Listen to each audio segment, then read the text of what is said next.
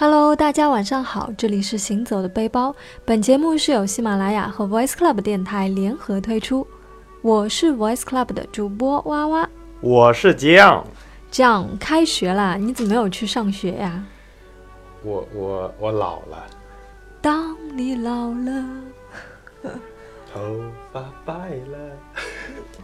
了，啊，昨天是九月一号，已经嗯，开学了。哎，你还记得你当年啊在读书的时候，这种开学的心情是怎样的吗？开学的心情就是，嗯，有没有期盼？期盼有啊，你竟然有期盼？对，特别是九月份开学，因为呃，女生校服的裙子比较短，好吧，这个关注点果然不一样啊。没有，其实九月份开学相对来说比三月份开学真的要舒服一些，因为有盼头。三月份开学你就没有盼头，九月份开学你就啊马上就要教师节啦，大家争先恐后的拍马屁，对吧？啊，只要你把作业拖到那一天，马屁一拍，作业的事儿就真的是这样子吗？你读的什么学校啊？啊，到时候到了啊、啊，对啊，那你呢？你有你有什么？我很无聊哎，我我其实不太喜欢开学。毕竟不是像我们这种热爱学习的人嘛，那对啊对，吧？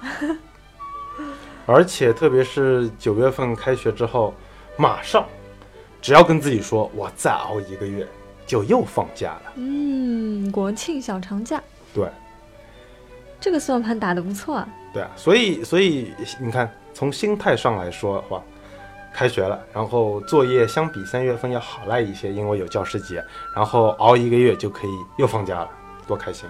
嗯，那其实我们在九月份也可以开始计划十月出行的一个计划了，对吧？对或者很多人可能已经计划好了。嗯，那如果你还没有计划的话呢，就跟我们一起计划一下吧。那就环游世界，觉得怎么样？环游世界啊，这个有点太广了吧？从哪里开始环游呢？那不要着急嘛，我们可以先制定一个比较小的目标，比如说先去，悉尼，嗯，嗯，悉尼，海外华人译为雪梨，澳大利亚第一大城市。悉尼位于澳大利亚东南沿海，是欧洲在澳大利亚建立的首个殖民地。1788年，由英国第一舰队船长阿瑟·菲利普于雪梨湾建成。最早呢是用来收纳被流放的罪犯。其实呢，在1788年菲利普船长到达悉尼之前呢，当地呢还住着四千到八千个原住民，他们呢都是来自不同的二十九个部落。所以悉尼原本是个部落之城啊。所以当时在艾泽拉斯呢，哎，不对，当时呢，悉尼地区流行着三种不同的部落语言，分别是塔鲁尔语、塔尔瓦斯语和固林凯语。嗯，你知道这三种语言的区别吗？我记得当时我在学这三门语言的时候呢，我发现了一个问题，什么问题？他们都是来自于部落的。漂亮。好了，那今天的酱酱小故事就分享到这里，接下来有请蛙蛙为大家带来我们要在悉尼怎么玩。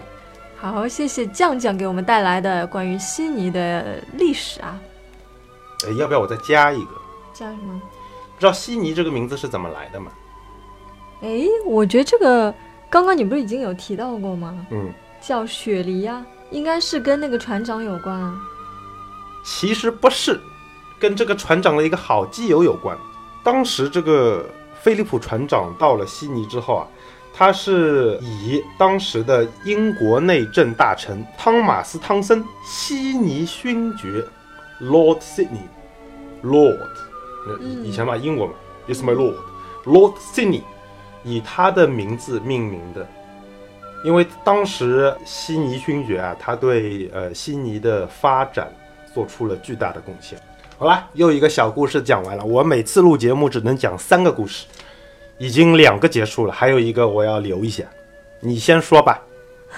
好，其实我觉得啊，哎，你觉得你对于悉尼的印象是怎样的？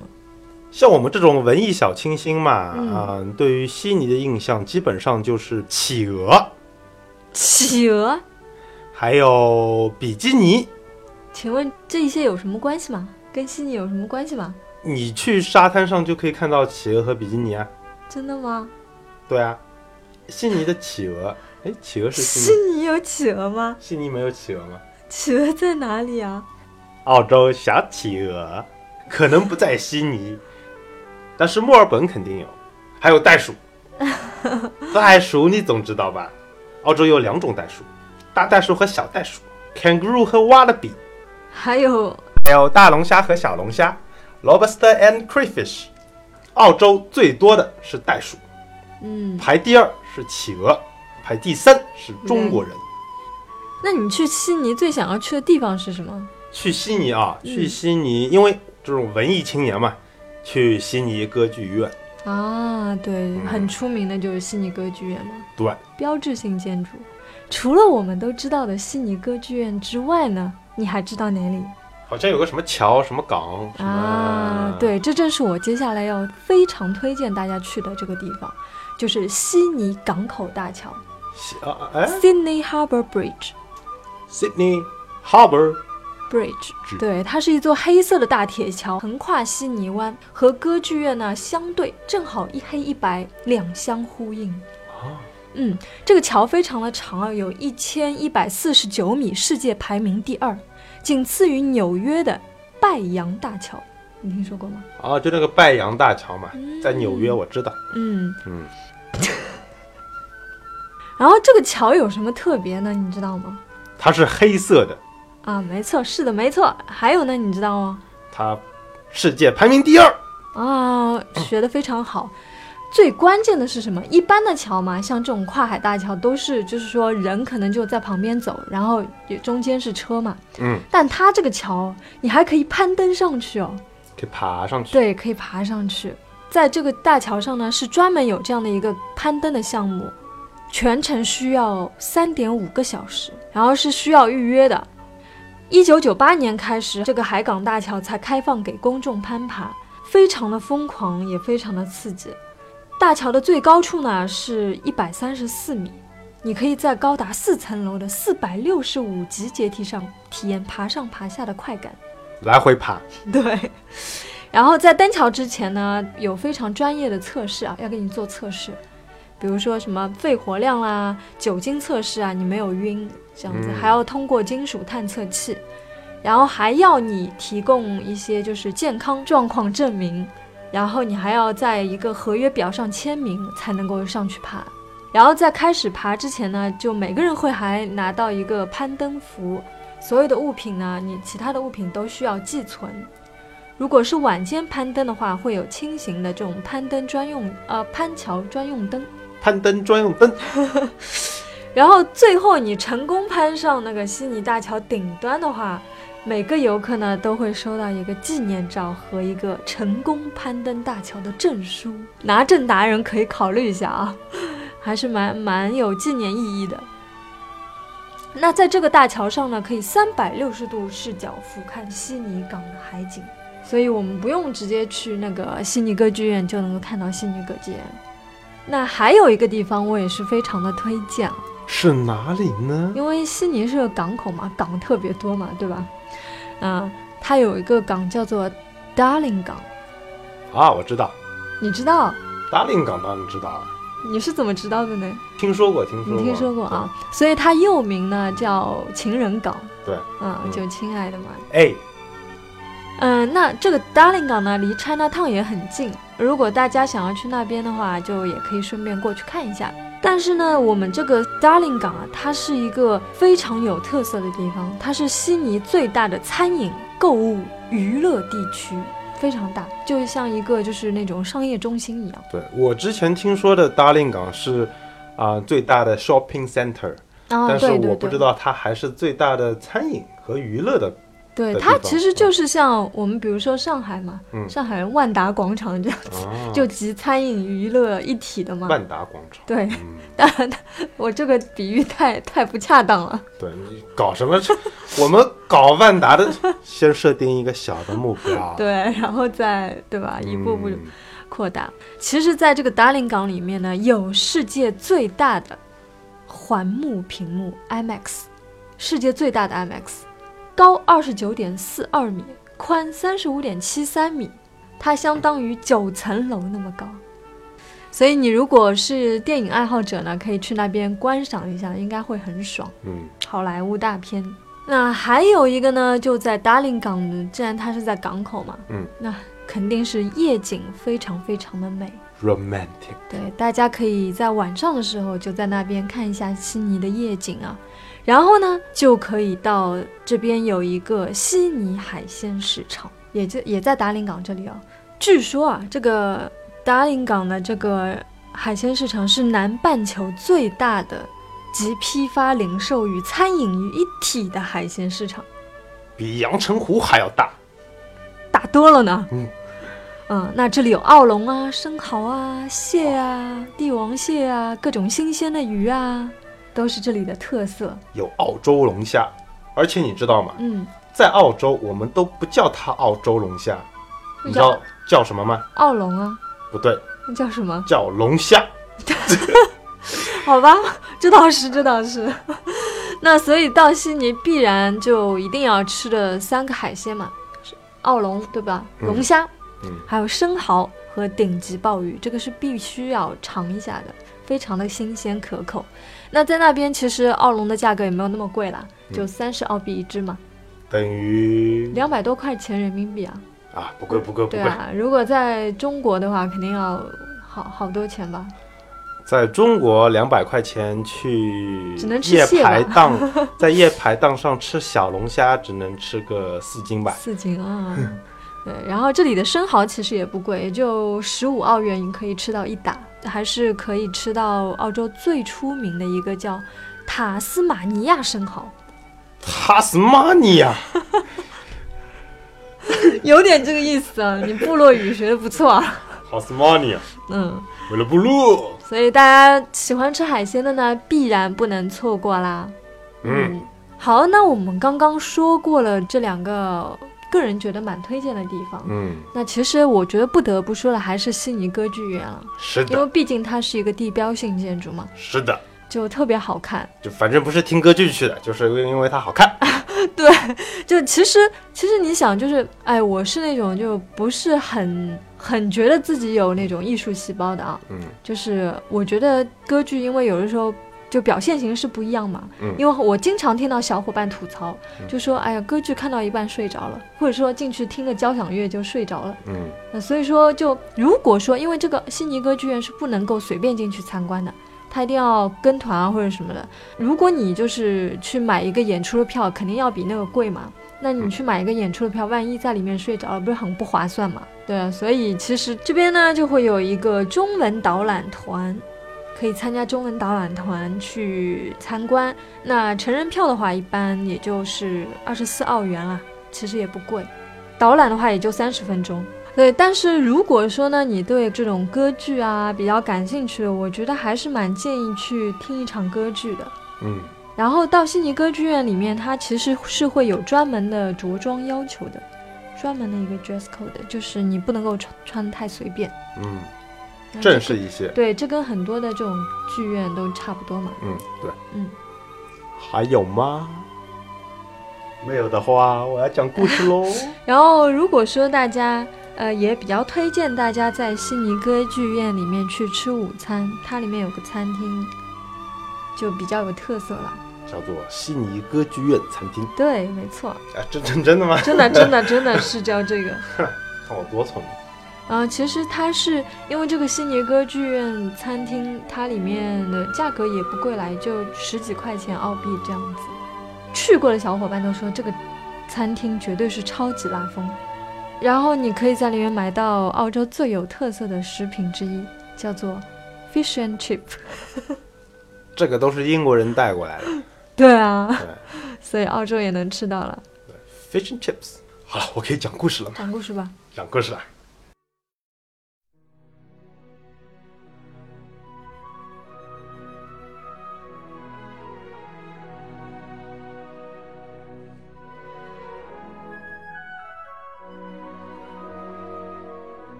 Hello，大家晚上好，终于又到了深夜酱酱小故事课堂。那说起悉尼歌剧院，它的建成历史其实是很心酸的。嗯，我也相信，那么美丽的一个造型，一定会经历很多的坎坷。对，啊、就像之前我们说里约的时候，我们也提到，就是里约嗯，那个这个基督像，基督像，它是通过收集作品竞选，最后选出了一个作品，然后把它给实现的。悉尼歌剧院呢也是一样，嗯，也是当时呢很早之前比比基督像早多了。当时是在一九五五年的时候，悉尼呢就向全世界各地征集设计作品，嗯，一直到一九五六年，就一一年多的时间嘛，征集了有超过三十二个国家的二百三十三个作品。哇塞，然后呢，每天就有很多著名的设计师就在那里筛选作品，嗯。然后筛选出来大概有二十个左右，但是呢，他们还是都不满意。嗯。最后呢，当时有一个美国的一个著名的设计师叫做埃罗沙里宁，嗯。他当时呢就不死心，他就把之前已经被删掉的一些作品从垃圾桶里翻出来继续找。最后呢，他看到了一个人的作品，这个作品呢是来自于丹麦的约恩乌松，也有人翻译成乌特松，也有人翻译成武松，反正他就是约恩乌特松嘛。嗯当时他看到了他的作品之后，就觉得，哎，这个就是悉尼歌剧院。后来呢，他就专门把那个约恩·乌特松请来了。当时乌特松正在旅行，因为因为其实你刚刚也说啊，就是这歌剧院看上去像帆船一样，嗯也有很多人说像贝壳，因为毕竟是靠海的嘛，嗯所以贝壳、帆船。其实呢，这个灵感呢，只是来自一个剥到一半的橘子。剥到一半的橘子。对，哦，原来是这样子啊。，对，所以是一个非常简单的灵感。嗯，然后呢，当时呢，其实乌特松对于他的这个灵感还是很满意的，对他的作品也很满意，但是呢，也没想过会要就会被选中，嗯，所以他给完作品就去旅行了。也没当回事儿。对，旅行到一半呢，就被叫过去说，哎，你是第一名。然后乌特松呢就还很开心，嗯但是就有个问题，因为乌特松他是一个很作的人，他是一个对细节要求很高的人，他是一个非常严谨的人，嗯所以当时因为你知道设计图到具体的落实还是之间会有差距的有些东西在图纸上纸上谈兵嘛，是的。非常简单，但具体落实的时候会有很多各种各样的问题，那有问题就要去想办法要修改，那。当时的施工队呢，就发现很多很多的问题，有一些问题呢，乌特松给出了其他的解决方法，有一些没有找到其他的解决方法的问题，就乌特松他就说不行，那我就要这样做，因为这是他认为他心目中的悉尼歌剧院，他就应该是这个样子的，不能被改变。嗯，设计师都是很坚持自己的。对，所以当时因因为他的执念啊，你知道有执念嘛，怎么办呢？就要花钱，嗯因为有很多东西很难达到，不容易达到，所以会花更多的钱去达到。如果你真的想达到的话，肯定要花钱。当时呢，政府呢已经花了很多钱了，呃，建造到一半的时候呢，还没到一半的时候，当时乌特松在当地，因为他其实在设计这个悉尼歌剧院的时候，他没有亲自到过那里。嗯但当他到了那里之后呢，他发现那个港口的景色非常美。嗯他觉得，如果说你坐在这个剧院里面不能看到外面的美景的话，你等于没有来。所以呢，他当时把他的设想的一个预先的一个一个方案就改了，就是高六十米的围墙，他决定全部用玻璃去制作。那这样的话就可以里外通透嘛。嗯，那这代价很厉害。对啊，那玻璃贵嘛，对不对？当时他提出这个方案的时候，其实政府是不同意的，因为你玻璃贵嘛。嗯但是到到最后，政府还是妥协了，因为他作嘛，嗯，就就好像一个男人跟女人一样，一个女人作，男人怎么办呢？只能妥协嘛，对不对？所以怎么了？所以后来呢，就用玻璃去制作了。嗯当时算了一下，总共需要用二十五万块玻璃。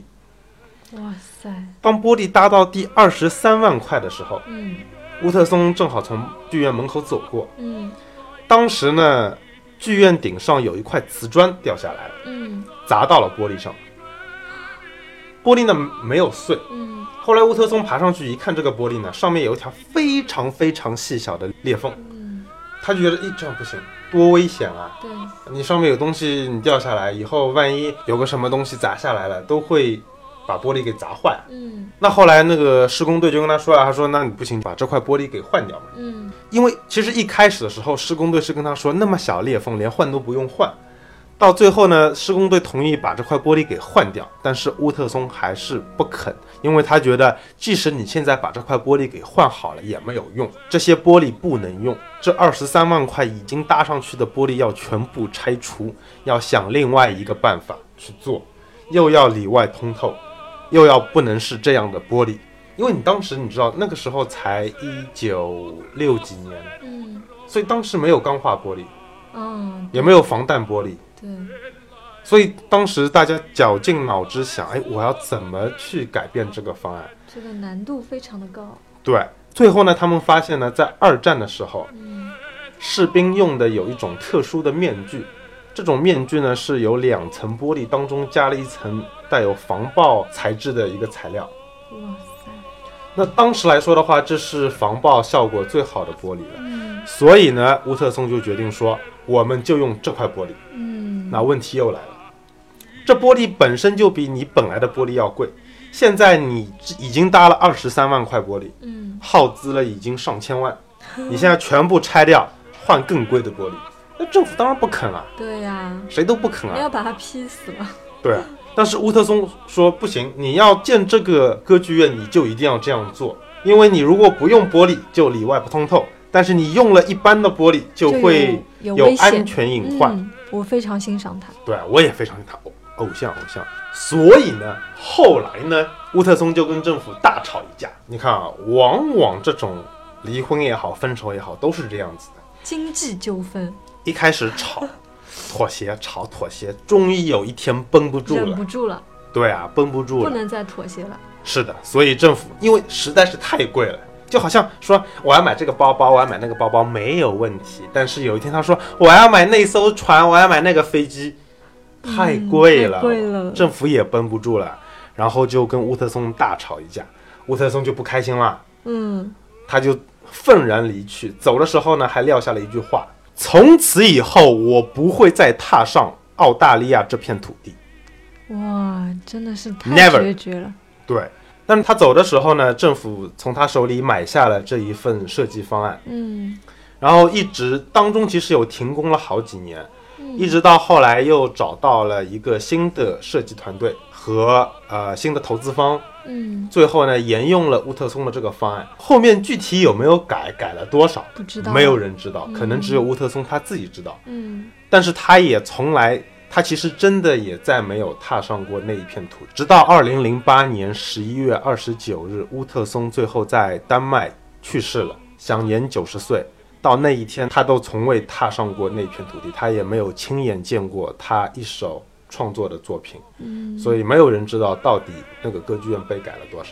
感觉是一个又悲壮又有点惋惜的一个故事啊。对，呃，但是又有那么一点点屌，我觉得很屌。对，我也觉得。